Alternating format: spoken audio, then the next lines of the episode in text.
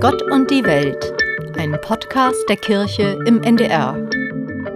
Sie ist die Frau auf dem Fahrrad, wenn sie für die Landpartie im NDR-Fernsehen unterwegs ist. Aber Heike Götz ist auch gut zu Fuß. Als Pilgerin ist sie schon zweimal die Via Baltica gegangen, den Teil des Jakobspilgerweges von Swinemünde nach Bremen. Einmal mit einem NDR-Team und jetzt alleine mit ihrem Mann. Aus ihren Erfahrungen ist ein Buch mit dem Titel Einfach losgehen entstanden, das Lust aufs Pilgern und den Norden macht. Warum ist sie schon zum zweiten Mal diesen Pilgerweg gegangen? Weil er einfach so wunderschön ist. Also es war oder ist ein Herzensprojekt von mir, da zu laufen. Und ich hatte das immer so ein bisschen im Kopf. Also als wir mit dem Fernsehen da gegangen sind, müssen Sie sich vorstellen, äh, wir waren also eine Gruppe von fünf Pilgernden und dann nochmal fünf äh, NDR-Teamleute um uns rum, Kameraton und so weiter. Also es war schon ähm, immer unter Beobachtung.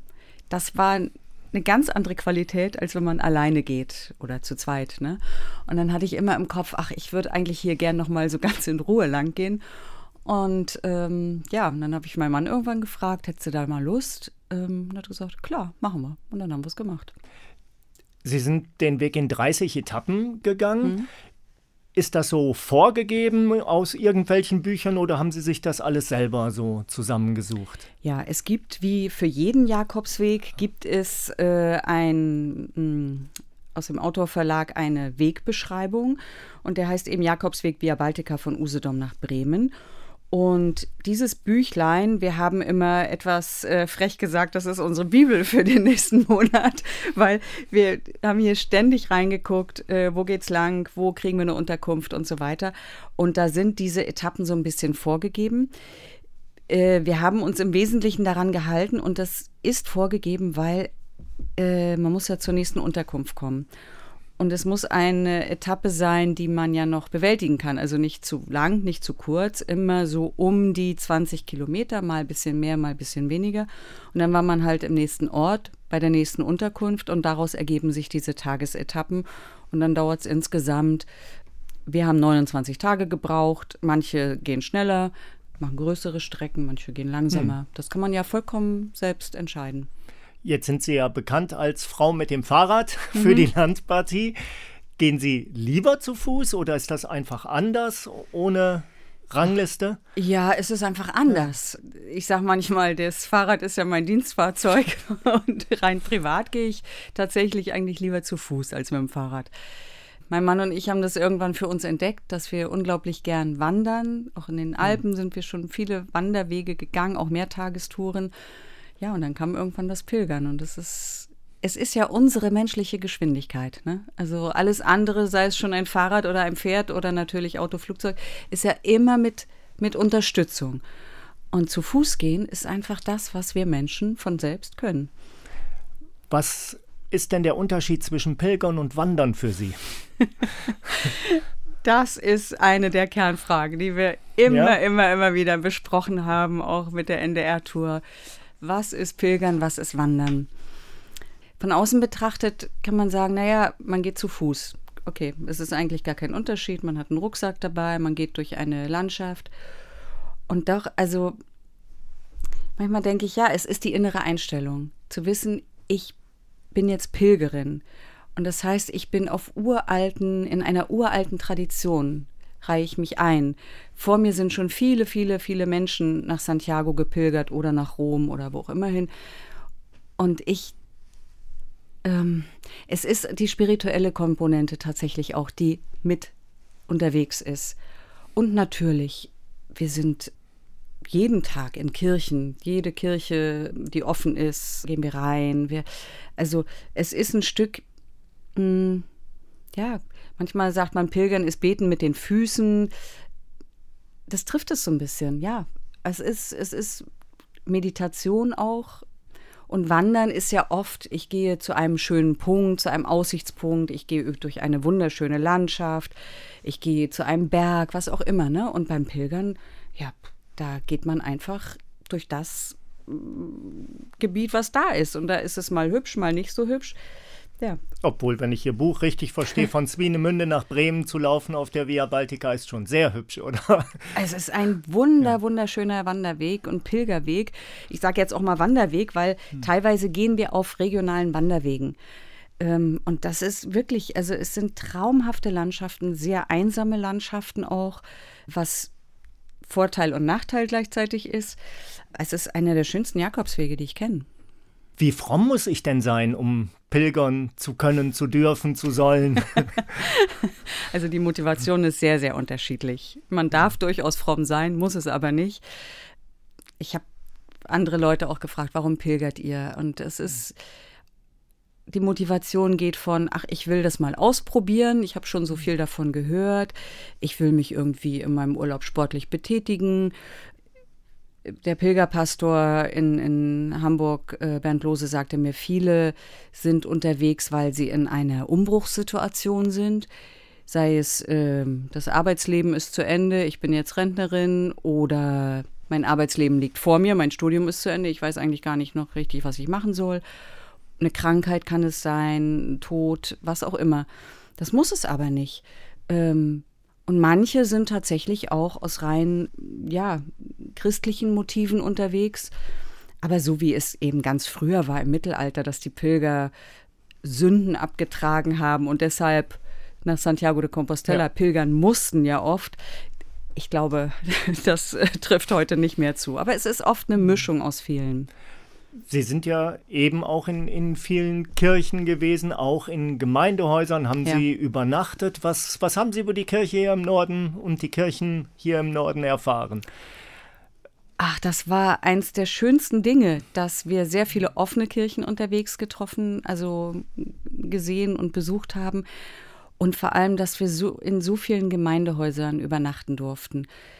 Und ich habe sehr, sehr gastfreundliche und tolle Menschen dort kennengelernt. Man muss sich vorstellen, das ist ja alles ehrenamtlich. Also da kommt man durch einen kleinen Ort und da gibt es eine Pilgerunterkunft in einem, im Gemeindehaus. Und Pilgerunterkunft klingt fast wie ein Hotel, das muss man sich nicht so vorstellen. Es ist oft ein Raum in dem Gemeindehaus. Und da ist mal ein Doppelstockbett, mal sind Matratzen, mal ist gar nichts, mal schläft man auf dem Sofa, je nachdem. Dieser Raum wird sonst auch für andere Dinge benutzt, für Kreise der Kirche, für Konformantenunterricht, was auch immer. Und da dürfen wir für eine Nacht sein. Und oftmals haben wir dann den Schlüssel bekommen. Ja, hier, Gemeindehaus, schreibt mal hier noch was ins Buch ein. Da hinten steht der Kaffee und so weiter. Dann manchmal haben wir sogar den Kirchenschlüssel bekommen, konnten da so oft rein und so lange, wie wir wollten. Und ich habe da wirklich, also ein unglaubliches Vertrauen uns Pilgernden gegenüber und auch so eine unaufgeregte Gastfreundschaft. Und ich habe immer auch die Pastoren oder die Pilgerverantwortlichen gefragt, warum macht ihr das eigentlich? Ihr habt doch nur Arbeit mit uns. Und dann hieß es manchmal, ja, das ist eine urchristliche Aufgabe, gastfreundlich zu sein, Menschen am Weg aufzunehmen und da besinnen wir uns jetzt wieder drauf. Oder, äh, ja, das ist doch toll, die Welt kommt zu uns. Hilft das, Pilgerin zu sein und nicht Wanderin, wenn ich eben auch auf Gastfreundschaft angewiesen ja. bin, wenn es einfach ist und ich nicht an die Rezeption ja. gehe und äh, ans Buffet und Absolut. den dicken Fernseher im Zimmer habe. Absolut, das ist ein ganz großer Unterschied, ob ich mich irgendwo äh, ob ich ein Zimmer buche und mich und dann einchecke und genau das erlebe, was Sie gerade beschrieben haben in einem Hotelzimmer, oder ob ich anfrage, darf ich bei Ihnen heute eine mhm. Nacht äh, übernachten? Ich bin Pilgerin. Ähm, das ist ein ganz großer Unterschied, weil wir nehmen als Pilger das, was, was kommt, was angeboten wird. Und natürlich gehört da kein Frühstück dazu und kein Fernseher und sonst was. Wir versorgen uns selbst, wir haben unseren Schlafsack dabei. Im besten Fall gibt es eine Dusche, wunderbar. Manchmal gibt es keine Dusche. Dann habe ich erlebt, dass in einer Kirche oder in einer Gemeindeunterkunft stand dann eine Fußbadschüssel da und zwei Handtücher. Und das sind so wirklich kleine Aufmerksamkeiten. Also Pilgern funktioniert auch nur, ja. wenn ich wirklich offen bin für das, ja. was da so auf mich zukommt. Absolut. Man darf nichts ja. erwarten, nichts einfordern, sondern sagen, okay, es ist eine wirklich eine Gabe, die uns gegeben wird. Und wir geben danach eine Spende und die Spende ist nicht die Bezahlung für die Nacht, die ich jetzt hier verbracht habe, sondern für den nächsten Pilger, der kommt. Und das ist, finde ich, die Idee ist so wunderschön. Also zum Beispiel in der Kirche in Nahe, hier in, in Schleswig-Holstein, in dem Ort Nahe, da haben sie gesagt, sie spenden das, das Geld von den Pilgern jedes Jahr für Brot für die Welt zum Beispiel. Manche nehmen es für andere Projekte. Und natürlich fallen auch Unkosten an. Ne? Wir verbrauchen Wasser und so weiter, klar. Und die Spende, also üblicherweise sind es etwa 10 Euro und die decken natürlich ja gerade mal die Unkosten. Ne? Und Frau Götz, wenn Sie auf schönen Wegen, aber auch mal an der Bundesstraße entlang hm. gepilgert gegangen sind, ist das da immer bewusst? Hier auf diesem Weg sind schon seit tausend Jahre Jahren Pilger unterwegs? Mm, ob es nun genau dieser Weg war, weiß man ja gar nicht. Ne? Also, aber mhm. es ist verbirgt, dass Pilger aus ganz Europa mhm. seit tausend Jahren nach Santiago de Compostela gegangen sind. Und die sind ja nicht wie wir modernen Leute erst mit dem Flugzeug äh, nach Spanien geflogen und dann losgegangen, sondern die sind vor ihrer Haustür losgelaufen. Und man weiß, dass im Mittelalter es so Punkte gab, wo die Pilger sich gesammelt haben, zum Beispiel in Lübeck, zum Beispiel in Hamburg oder Bremen oder auch in, in, in, in Greifswald. Und es gibt viele Jakobikirchen unterwegs. Und die hatten ja damals keine Handbücher wie wir, sondern sie haben sich einen Weg gesucht. Und sie haben sich auch zusammengeschlossen, weil es sicherer war. Und ob es nun genau dieser Weg war, wissen wir nicht. Aber es, ich finde das ganz toll, dass es ja in ganz Europa, in ganz Deutschland auch Leute gibt, Ehrenamtliche, die sozusagen die alten Landwege, die die Dörfer verbinden, dass die die nutzen, um einen Gesamtweg zu kreieren. Und da kann es sein, dass aus dem ehemaligen Pilgerweg, der war ja auch, auch oft ein Herrweg oder ein Handelsweg, dass da inzwischen eine ausgebaute Straße, eine Bundesstraße, eine Autobahn geworden ja. ist. Ne? Die A20 kann ja sein, dass das früher ein hat einen Sinn, dass ne? die genau da ja, ist. Und, es, ja, ist, ja. es ist eine Verbindung. Wir sind viel auf ehemaligen Herwegen gegangen. Ne? Hochinteressant. Man erfährt so viel über die Geschichte, auch über das Verbindende des, des gesamten norddeutschen Raumes. Ich finde, es ist egal, ob man sagt, na ja, der Jakobsweg war doch nun gar nicht genau hier. Ja, aber wir sind durch die großen Städte gekommen, durch die Hansestädte und das mhm. ist einfach Tradition die Geschwindigkeit des Gehens, ist die auch gut dafür, quasi besinnlich unterwegs zu sein. Mhm. Sie haben so Beispiele, dass Sie in der Matthias Claudius Kirche in Rheinfeld waren. Ähm, der Mond ist aufgegangen, das Lied hat er geschrieben und dann ist Ihnen dieses Lied und der Text so tagsüber ja. Im Kopf und im Herzen geblieben und das wäre wahrscheinlich anders gewesen, wenn Sie mit dem Rennrad unterwegs gewesen Total, wären. Ja. Ne? Ja, die Geschwindigkeit ja. Äh, trägt absolut dazu bei, dass wir wirklich, man sagt immer so schön, ja, beim Pilgern kommt man zu sich und da entschleunigt man so schön. Das ist vom Sofa aus gut und einfach gesagt, aber dann wirklich jeden Tag wieder loszugehen, egal ob die Stimmung gut ist oder nicht, egal wie das Wetter ist, dann sind erste Blessuren an den Füßen, der Rucksack tut weh und so weiter. Trotzdem wieder loszugehen und dieses ja, es kommen Inspirationen, zum Beispiel, der Mond ist aufgegangen oder auch, was jemand gesagt hat, ach, das schwingt dann noch so ein bisschen nach. Ich habe zum Beispiel kurz vor Rostock waren wir mal in einem Privatquartier und da haben wir uns auch morgens noch mit ihm unterhalten, mit dem Sebastian. Und dann sagt er, weißt du, ich sage immer, lebe so, dass du keinen Urlaub brauchst. Na, ich habe gesagt, hä? Wie soll denn das gehen? Und da habe ich auch heute denke ich da manchmal noch drüber nach. Ja, wie lebe ich eigentlich? Verballer ich, also, oder, oder nicht verballer, also verplane ich den ganzen Tag, arbeite endlose To-Do-Listen ab, freue mich aufs Wochenende, auf den Urlaub, hm. auf die Rente, was weiß ich, damit ich endlich Zeit habe. Lebe ich so, dass ich mich nicht verbrenne. Mach schon die Dinge, die wichtig sind, aber dennoch lebe ich mein Leben. Ja, manche Impulse werden dann aber auch ein bisschen stark, oder? Ich fand das lustig, dass Sie zuerst gesagt haben, ja, es regnet und ich spüre den Regen und der ist wichtig für das Leben. Ja. Zu viel wird dann doch ungemütlich. Na klar. Ne? Na klar. Also ähm, wir hatten unglaublich viel Regen auf, auf unserer Tour Natürlich ist das schwieriger, im Regen zu gehen, als mhm. wenn äh, die Sonne scheint. Ne? Wenn es zu heiß wird, ist auch wieder nicht gut. Ne? Aber diese ganz idealen mhm. Tage gibt es ja ganz, ganz selten.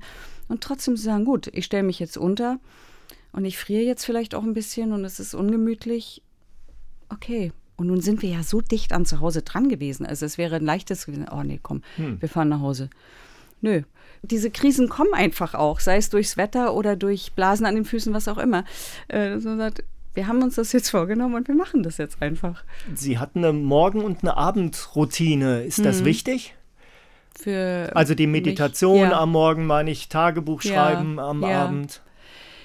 Das macht natürlich jeder, wie er möchte. Aber mein Mann und ich, wir meditieren auch zu Hause morgens und abends und das haben wir einfach weitergemacht. Und das ist, ich finde das sehr, sehr hilfreich, um dieses Ganze, was wir am Tag erlebt haben, was ja sehr intensiv war, einfach mal zu sacken zu lassen, wieder zur Ruhe zu kommen.